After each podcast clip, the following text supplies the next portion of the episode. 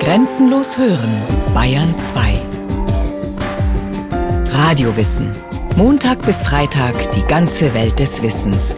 Kurz nach 9 Uhr und 15 Uhr.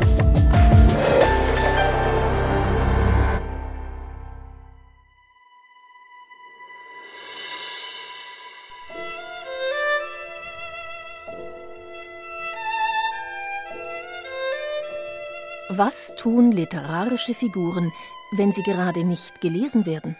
Sie sitzen in diesem lichtdurchfluteten, wolkenartigen Warteraum irgendwo zwischen Fantasie und Erinnerung und plaudern?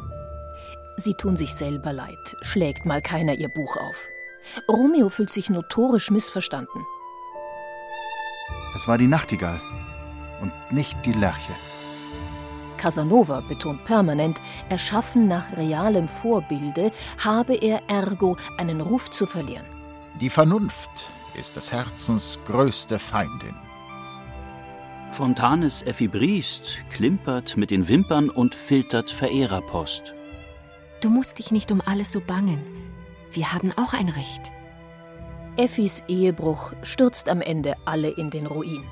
Bei Shakespeare sind zum Schluss sämtliche Hauptcharaktere tot. Selbst Casanova beißt mitunter sehr unschön auf Granit. Eine Frau, so schwach sie ist, ist durch das Gefühl, das sie einflößt, stärker als der stärkste Mann. Verlangen, Kalkül. Vielleicht glattweg Liebe? Liebe ist, wie es so schön heißt, eine anthropologische Grundkonstante des menschlichen Miteinanders. Das heißt, überall, wo Männer und Frauen oder unter Umständen auch Männer und Männer oder Frauen und Frauen eine intime Beziehung eingehen, kann sich natürlich auch Liebe entwickeln oder kann auch Liebe ein Grund dafür gewesen sein, dass die Beziehung eingegangen wurde. Muss aber nicht, erklärt der Vorsitzende der Deutschen Gesellschaft für Sexualforschung, Jakob Pastötter. Schließlich sind Beziehungen wie gar Ehe Entwürfe, die seit Menschengedenken auch ohne Romeos und Julias auskommen. Ehe ist in der Tat ein sehr altes Konzept. Die Anthropologie hat Hinweise darauf, dass es mindestens 20.000 Jahre alt ist. Es gibt keine schriftlichen Quellen aus dieser Zeit. Aber von Gräbern wissen wir, dass bereits vor 20.000 Jahren Männer und Frauen zumindest gemeinsam bestattet worden sind, was darauf hindeutet, dass sie auch gemeinsam gelebt haben. Und sich vielleicht zu Lebzeiten doch zumindest mochten. In etlichen dieser frühen Gräber nämlich liegen Mann und Frau einander zugewandt, sehen sich also im Tod an. Stellt sich nur die Frage, wie und warum sind die zwei in diese romantische Lage geraten? Womöglich der Gestalt. Er im Lendenschurz, den Speer geschultert, kehrt heim von der Jagd. Sie im Fellröckchen trifft ebenfalls an der Höhle ein. Das überbordende Beerensammelkörbchen baumelt am Arm. Und plötzlich Blitzschlag, beide tot. Oder einer stirbt und der andere will, darf, muss folgen, weil Glaube, Hoffnung, Liebe? Darüber diskutieren Archäologen durchaus. Die oft spärlichen Grabbeigaben aus jener Epoche geben selten Gewähr für den Grund. Szenarien lassen sich folglich viele entwickeln, auch solche mit Herz. Oder jene mit Pragmatismus, meint Anthropologe Jakob Pastötter. Das ist völlig klar. Das führt auf die Dauer zu unhaltbaren Zuständen. Das heißt, jedes Mal, wenn ein starker Mann sich sagt, diese Frau gefällt mir aber, packt er seine Keule aus, zieht sie dem anderen drüber und nimmt sich dessen Frau. Um das zu verhindern, um diese Situation, die auf die Dauer eine Gesellschaft zerstören müsste, zu befrieden, ist, ja, man kann das so sagen, die Ehe erfunden worden. Unsere Vorfahren einigen sich auf entsprechende soziale Strukturen. Mein Mädchen gehört zu mir. Wann allerdings, wie viele Mädchen zu wem gehören, ist Verhandlungssache. Geregelt wird das in den meisten frühen Gesellschaften ausschließlich unter Männern. Bei den alten Germanen galt zum Beispiel die Regel, dass ein Mann in der Blüte seines Lebens mit 37 steht, während eine Frau die Blüte ihres Lebens bereits mit 18 überschritten hat. Das liegt einfach daran, dass in Kulturen, die einen noch relativ geringen Zivilisierungsgrad aufweisen, Zivilisierung verstanden in dem Sinn, dass auch keine durchdachten medizinischen Betreuungskonzepte vorhanden sind, dass Frauen sehr schnell nach wenigen Geburten einfach körperlich ausgebrannt waren. Deshalb besser gleich viele Frauen. Vorsorglich. Polygamie ist viel Weiberei eigentlich. Ja? Sie müssen aber davon ausgehen, dass das in den meisten Kulturen auf dieser Welt der Normalfall ist. Ja? Das heißt, ein Mann, viele Frauen ist der Normalfall in 95 Prozent der Gesellschaften. Karl Grammer ist Verhaltensforscher an der Universität Wien und beschäftigt sich seit Jahrzehnten wissenschaftlich damit, wer heiratet weltweit wen und warum oder auch nicht. Antworten darauf ließen sich nie ganz ablösen vom historischen Kontext, bestätigt er. An erster Stelle gehe es seit jeher um Macht und Status. Römische Senatoren, griechische Feldherren oder Keltenfürsten und Germanenführer suchen stets politisch oder wirtschaftlich günstige Verbindungen, gerne mehrere nebeneinander. Im Zuge der Christianisierung spalten sich in Europa die Lager. Es wird üblich, bei einer Eheschließung den kirchlichen Segen einzuholen. Bald entsteht daraus ein Ritual, eine Hochzeitsliturgie. Gefeiert wird das Ja-Wort. Bis dass der Tod uns scheide. Oder für immer und ewig. Jedenfalls geht es um eine rechtlich bindende, sozial absichernde, auf Konsens beruhende Ehe, die schließlich zum Sakrament erhoben wird. Einmalig soll sie sein und unauflöslich, so die Vorstellung vieler Kirchenoberen, ergo monogam. 1215 fordert das vierte Laterankonzil, Trauungen dürfen nur mehr von Priestern vorgenommen werden. Wer ohne kirchlichen Segen miteinander lebe, der solle des Gebietes verwiesen und von einem Abt nach seinem Willen bestraft werden. Grundsätzlich aber ist weder im Alten noch im Neuen Testament die Rede von einer Verpflichtung zur Monogamie.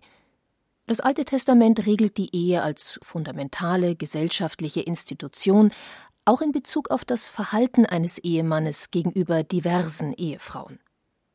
Polyandrie, also eine Frau heiratet verschiedene Männer, ist dabei nicht angesprochen. Es ist schon kompliziert genug, wenn man bloß von Polygamie ausgeht. Ein Mann, viele Frauen. Männer sind immer kompliziert. In bestimmten Fällen zum Beispiel sieht das Alte Testament die sogenannte Leviratsehe vor. Wenn Brüder beieinander wohnen und einer stirbt ohne Söhne, so sollte seine Witwe nicht die Frau eines Mannes aus einer anderen Sippe werden, sondern ihr Schwager soll zu ihr gehen und sie zur Frau nehmen und mit ihr die Schwagerehe schließen und der erste Sohn, den sie gebiert, soll gelten als der Sohn seines verstorbenen Bruders, damit dessen Name nicht ausgetilgt werde.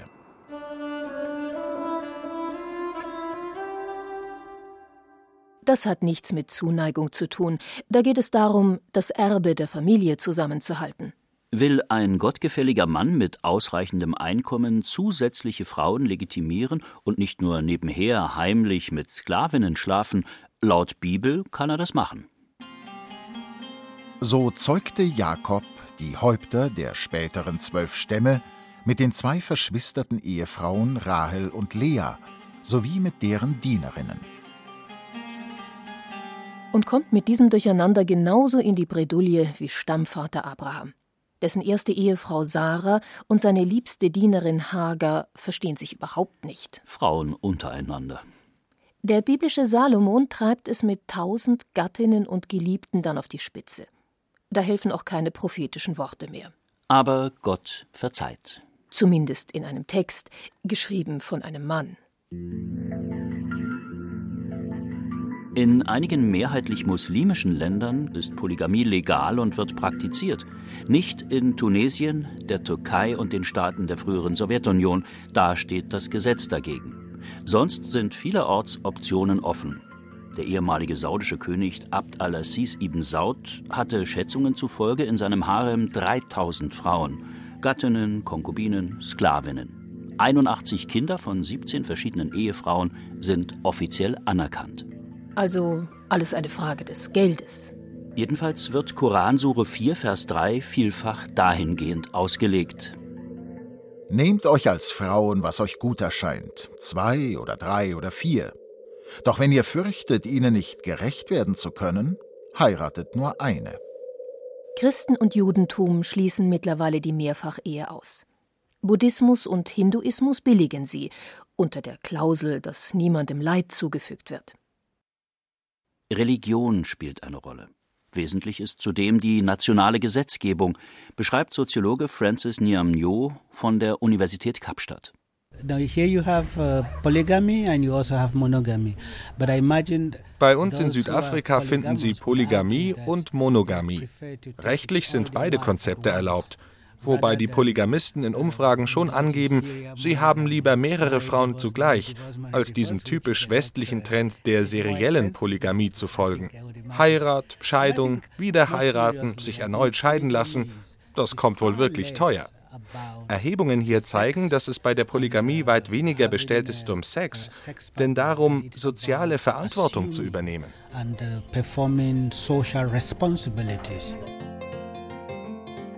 Niamnyo findet es fairer, weil gesellschaftlich und moralisch verantwortlicher, mit mehreren Frauen zugleich verheiratet zu bleiben.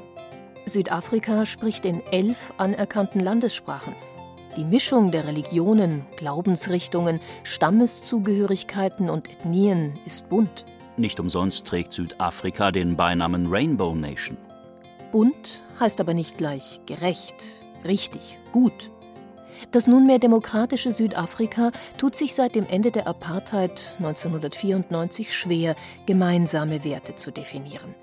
Die jungen Frauen in den Großstädten Johannesburg, Kapstadt, Pretoria haben mit Mehrfachehen nicht mehr viel am Hut. Sie wollen selbst Karriere machen, Kinder bekommen und dabei die volle Aufmerksamkeit eines Mannes genießen. In niedrigeren Schichten, wie überhaupt in der älteren Generation und besonders in den Dörfern, ist das noch anders. Das Königreich Swasiland im südlichen Afrika lebt Polygamie. Die bisherige Bilanz von Herrscher Mswati III. zwölf Gemahlinnen. Sein Vater, König Sobhusa, schaffte zehnmal so viele Angetraute. Der amtierende Staatschef Südafrikas, Jacob Zuma, feiert viermal im Jahr Hochzeitstag, mit jeder seiner vier Ehefrauen einzeln. Uh, Wenn du Land hast und das verteilen kannst auf deine Frauen und dir leisten kannst, deine Kinder zu erziehen, wenn ihr es schafft, zusammenzuarbeiten, bekommt man das hin. Zur Herausforderung wird das Ganze, wenn du arm bist. Und da ist Polygamie klar ein wirtschaftliches Argument, nicht mehr ein moralisches. Entscheidet sich ein Mann in Südafrika für eine weitere Ehefrau, verspricht er gemäß Gesetz, sie wie alle bisherigen bis zum Ende zu versorgen, inklusive der Kinder. Was nach Verantwortungsbewusstsein klingt, ist letztlich eine Frage von Geld, Macht, Ansehen. Johann Broderick ist Professor für Philosophie an der Universität KwaZulu-Natal. Gemeinsam mit dem Kapstadter Gesellschaftswissenschaftler Niam Nyo arbeitet er an dem Projekt Polygamie in Südafrika aus weiblicher Perspektive. Es gibt inzwischen eine ziemlich starke Widerstandsbewegung gegen die Mehrfachehe. Auf einer Demonstration in KwaZulu-Natal habe ich eine ältere Dame getroffen, die meinte, schön ist das nicht. Jedes Mal, wenn er eine jüngere heiratet, geht seine Konzentration ganz dahin and then he gives attention to the youngest woman only. Andere Regionen, andere Sitten. In Teilen Indiens, in Tibet, Bhutan, im Kongo wie im nördlichen Niger erwählt eine Frau mehrere Männer, meist sind es Brüder. Die Überlegung dahinter ist oft simpel. Das wenige Land, das man besitzt, soll nicht noch aufgeteilt werden unter vielen Söhnen und Töchtern ehelichen mehrere Männer eine Frau, wird die Zahl der Nachkommen natürlich begrenzt. Welche Kinder von wem sind, sieht man manchmal. Reden darüber muss man nicht. Mormonen in den USA heiraten bis zu 29 Mal und geraten wie unlängst in die Schlagzeilen, weil sie für alle Frauen samt der 60 Sprösslinge Sozialhilfe beantragen wollen. Die Ureinwohner Neuguineas machen das anders. Nur wenn ich wirklich eine weitere Frau versorgen kann, frage ich. Nicht die, sondern deren Vater. Und da können wir jetzt endlos diskutieren. Das Thema ist eben ein weites Feld.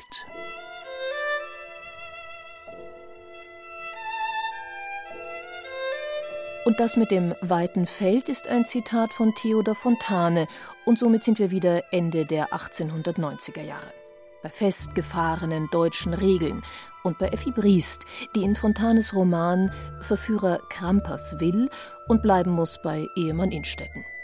Nicht, als ob ich nicht wüsste, was Sünde sei. Das weiß ich auch. Aber es ist doch ein Unterschied, ob man so hineingerät in allerlei schlechte Gedanken oder ob einem derlei Dinge zur halben oder wohl auch zur ganzen Lebensgewohnheit werden. Liebe als Lebensgewohnheit. In Deutschland ist Liebe eine Erfindung der Romantik. Als Gewährsmann gilt Shakespeare. Der war schon romantisch weit vor der Romantik. Und meine Lippen, zwei scharlachrote Pilger, müssen den harten Griff durch zarten Griff versüßen. Romeo, auch so ein Casanova. Ein Mädchen, welches in einem Manne durch das Begrenzte, das es seinen Blicken schenkt, die Neugier auf das andere weckt, hat in ihm bereits zu drei Vierteln Verliebtsein hervorgerufen. Etliche Epochen, diverse Länder, andere Sitten. Manchmal mit Liebe. Meist auch ohne. Polygamie, Polyandrie, Monogamie. Wer diese Beziehungsformen aktuell erforschen will, lässt sich auf was ein, meint der Wiener Evolutionsbiologe Karl Grammer. In der Biologie weiß man, dass Monogamie einen Grund hat. Der Grund ist dafür, dass sie in einer monogamen Beziehung wesentlich mehr Nachwuchs aufziehen können als in einer polygamen Beziehung. Und zwar schneller, ja? auf ein Kind, aber dann wird das Ganze in der Regel seriell monogam. Ja? Das ist ja das, was Sie in der modernen Massengesellschaft beobachten können. Also das heißt, der Mensch ist monogam und polygam gleichzeitig. Die monogame Partnerschaft verwendet alle Energie für die Aufzucht des Nachwuchses. Ist der aus dem Gröbsten raus, wandern die Gedanken wieder zu etwas, sprich zu jemand anderem. Das kann auch zeitgleich geschehen. Kohlmeisen sind die perfidesten unter den einheimischen Vögeln. Dabei gehen Vögel insgesamt gerne und ungeniert fremd. Sich überhaupt für ein Leben mit einem einzigen festen Partner zu entscheiden, ist auch unter Säugetieren selten. Ein solches Faible für Zweisamkeit haben nur etwa drei Prozent der Arten. Kojoten und Präriewüstenmäuse gehören zu den treuesten Geschöpfen. Der Mensch nicht. Wobei er trickreich ist, wenn es darum bestellt ist, Treue vorzugeben. Was wollen Frauen eigentlich? Was wünschen sich Männer? Für die westeuropäischen Staaten und die USA hat Karl Grammer von der Universität Wien das erforscht. Eine Frau, die genügend selber Ressourcen hat und da damit in der Lage wäre, endlos Nachwuchs aufzuziehen, die sucht nicht nach einem Mann, ja, oder nach zwei Männern, die jünger sind und so weiter, sondern die sucht nach einem Mann, der noch mehr Status hat. Wir haben über 10.000 Leute in den Untersuchungen und das zeigt sich da drin ganz klar. Ja? Status und Geld kann man nie genug haben. Ob nun offen gelebt oder im Geheimen, westliche Frauen fügen Männer zum Portfolio hinzu, die einen Mehrwert bieten. Was die männlichen Vorlieben in puncto Zusatzfrauen betrifft, heißen die jung oder jünger. Bei Männern ist es so, je höher ihr Status ist, umso jünger muss die Frau sein. Und bei Frauen ist es so, umso höher ihr Status ist nicht, umso jünger muss der Mann sein, sondern umso höher muss der Status des potenziellen Partners sein. Und das macht die Luft dünn für solche Frauen mit hohem Status. Da ist nichts mehr mit Auswahl da. Frauen wollen als Erst-, Zweit-, Drittmann jemanden, der mindestens 20 Zentimeter größer ist als sie und gut verdient. Untersuchungen aus Industriestaaten belegen, dass größere Männer leichter Karriere machen. Und höhere Gehälter einstreichen. Und das ist pro Zentimeter nicht wenig. Ja? Wenn Frauen da danach wählen, nach Körpergröße, müssen die Männer theoretisch eigentlich immer größer werden. Weil diese Wahl setzt sich ja fort in die Zukunft und so weiter. Nur irgendwo muss das mit der Körpergröße aufhören. Wann und wie das aufhören soll und was das überhaupt für die Evolution bedeutet, können Karl Grammer und die Wiener Forschungskollegen noch nicht sagen. Schließlich geht es nicht nur um biologischen, sondern auch um kulturellen Wandel. Prüderie der 1950er Jahre, sexuelle Revolution in den 1960er, 70er Jahren, die konservativen 1980er Jahre. Wo steht Deutschland heute? Wo die Welt? Womit wir wieder bei der Liebe wären. Aber das ist nicht das ursprüngliche Konzept in der Menschheitsgeschichte. Und darum geht es eigentlich bei Partnerschaft und Ehe und Sex nirgendwo unbedingt. Außer im Kinofilm. Aber der endet mit dem finalen Kuss. Wie der Beziehungsalltag nach dem Abspann aussieht, kommt auf die Protagonisten in der Geschichte an. Und wenn er sich entpuppt als Casanova?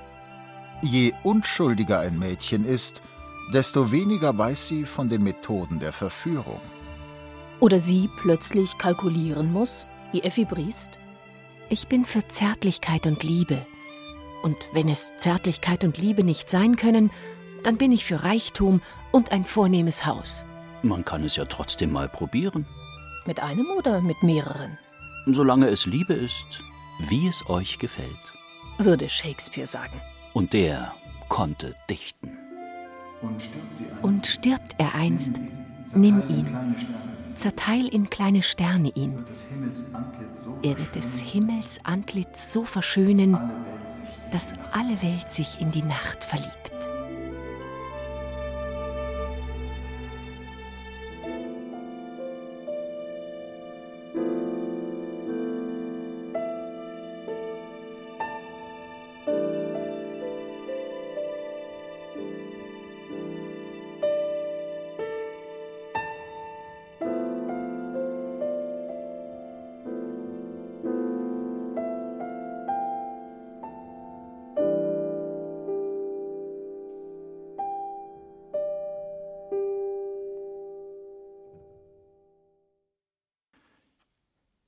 Sie hörten Monogamie, Polygamie von Susi Weichselbaumer. Es sprachen Julia Fischer, Detlef Kügo, Katja Schild, Yaji Mai, Frank Mannhold und Clemens Nicol. Technik Susi Harasim. Sounddesign Winfried Messmer und Ruth Maria Ostermann. Regie Susi Weichselbaumer. Eine Sendung von Radio Wissen.